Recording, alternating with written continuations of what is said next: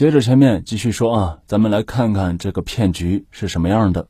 首先呢，孙成贵会将前一期其他中奖者兑付过的草花开取来，交给托儿，让他们进入二次抽奖环节。在二次抽奖环节中，孙成贵再拿出几个信封，其中一个信封里有宝马的纸条，孙成贵会暗示托儿去抽这个信封，从而骗取大奖。那么，孙成贵是怎么知道经过公证的牛皮纸信封中哪个有宝马纸条呢？原来中奖信封虽然是在公证处监督下密封的，但是保管者却是孙成贵的老板杨永明。那杨永明是怎么知道里面的内容呢？他呀是用一百瓦的电灯泡来照信封，这一照就看出哪个里面写着有宝马的纸条了，然后再记住这个信封的编号，就可以控制谁能中奖了。真正抽中草花 K 的中奖者登台时拿出的都是没奖的信封，那这样一来就怎么也抽不走宝马。这托儿上台时再拿出有奖的信封，让托儿来进行抽取，如此一来自然是百发百中呀。那这些托儿就可以次次中大奖。按道理来说这样是不会出错的，但是当天偏偏就出了娄子。杨永明他犯了糊涂，记错了信封的编号，于是孙成贵面对刘亮时错误的拿出了含有宝马的信封，这个信封又好巧不巧的被刘亮给抽中了。因为杨永明的这一失误，刘亮极为意外的中了宝马。那作为承销商的杨永明，他为什么要造假呢？这就要说当时即开型彩票收入的分配方式了。当时的彩票收入分配方式如下：彩票发售金额的百分之五十以实物方式返还彩民，百分之三十五为公益金。这个公益金呢，国家拿百分之十五，陕西体彩中心拿百分之八，西安市体育局拿百分之十二，百分之三为彩票成本，百分之一为省体彩中心管理费，百分之十一归承包发行者所有。但是发行彩票那是有风险的，广告宣传费用、场租、雇工成本那都是固定的。如果彩票销售达不到一定的数量，承包发行者是会赔本的。以三月这次开奖为例。体彩中心发包给杨永明的售彩总额度是六千万，如果全部卖出，杨永明可以得到六百六十万，肯定是有的赚。但实际只销售出了一千七百万的彩票，杨永明能收到的钱就只有一百八十七万。刨除资金成本、宣传费用、场租这些固定成本，杨永明其实赚不到什么钱，搞不好还要赔钱。所以体彩中心才要把售彩业务承包出去，毫无。无风险的拿百分之三十五加百分之一的收入。自古以来，这杀头的生意有人做，赔钱的买卖是没人做的。杨永明自然也不会眼睁睁的赔钱呀。于是他打起了占百分之五十金额的奖品的生意。通过以上的手法运作，都不用购买新的宝马车，这几辆宝马循环往复，可以用到天荒地老呀。所谓的重德宝马潇洒人生，不过是一场骗局。搞清楚事情经过后，西安警方立即决定通缉二号犯罪嫌疑人孙成贵。五月十四日，孙成贵于山东威海老家处被捕归案。但被捕之后的杨孙二人依然坚持认为刘亮是个骗子，因为他们说那天的确有张草花 K 是伪造的。杨孙二人供称，为求稳妥，他们所使用的草花 K 彩票都是之前回收的真票，完全没必要使用假票呀。那三月二十三日意外送出宝马之后，杨孙两人是愤愤不平。他们对当天的一等奖彩票进行核实，结果赫然发现其中一张草花 K 是假的。而且当天所有中过草花 K 的人，只有刘亮没有留下过指纹存档，其他人都按要求留下了指纹。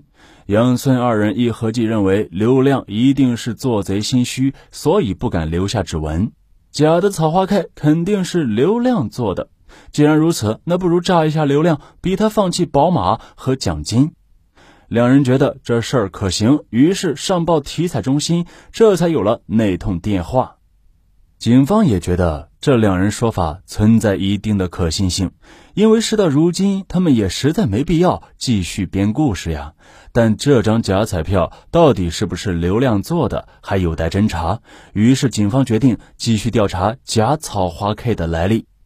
包括刘亮在内，三月二十三日当天中过草花 K 的几个人再次被纳入警方的视野。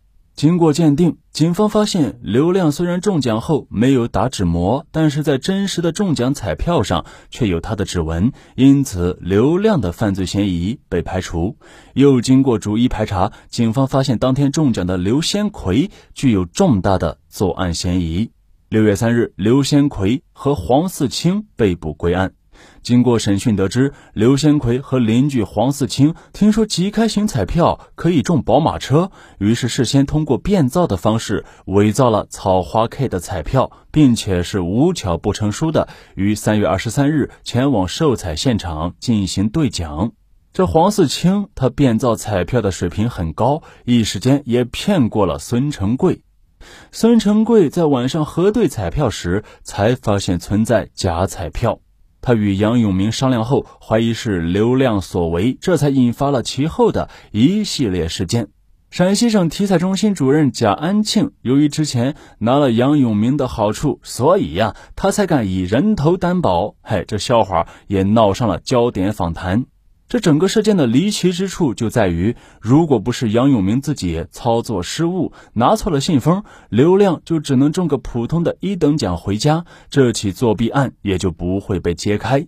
如果当时刘亮运气不是那么好，抽取了另外三个信封没抽中宝马，这起作弊案也就不会被揭开。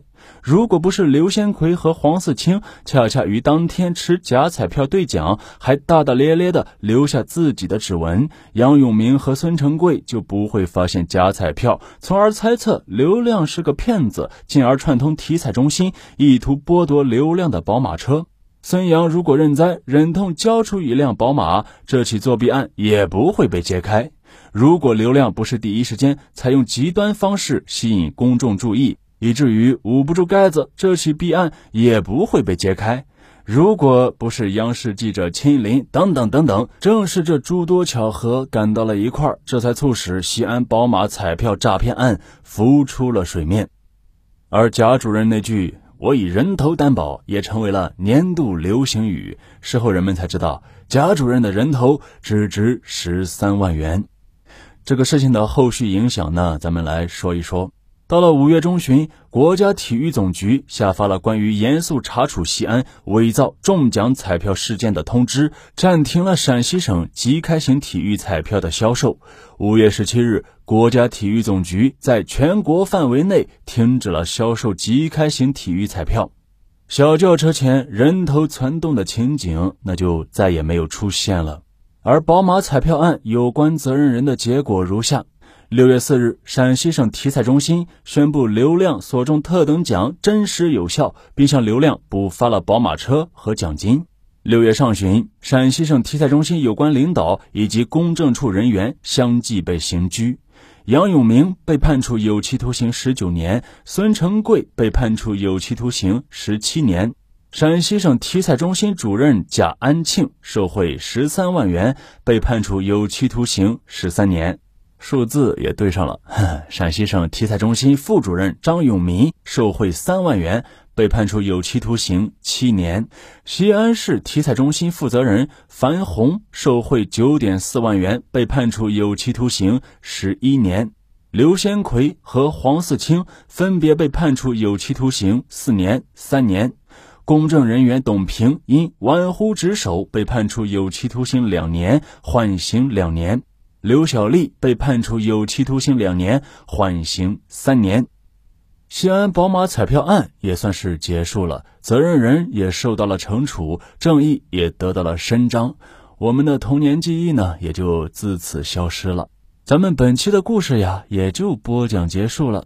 那感谢您的收听了，咱们下期再会。我是阿毛，拜拜。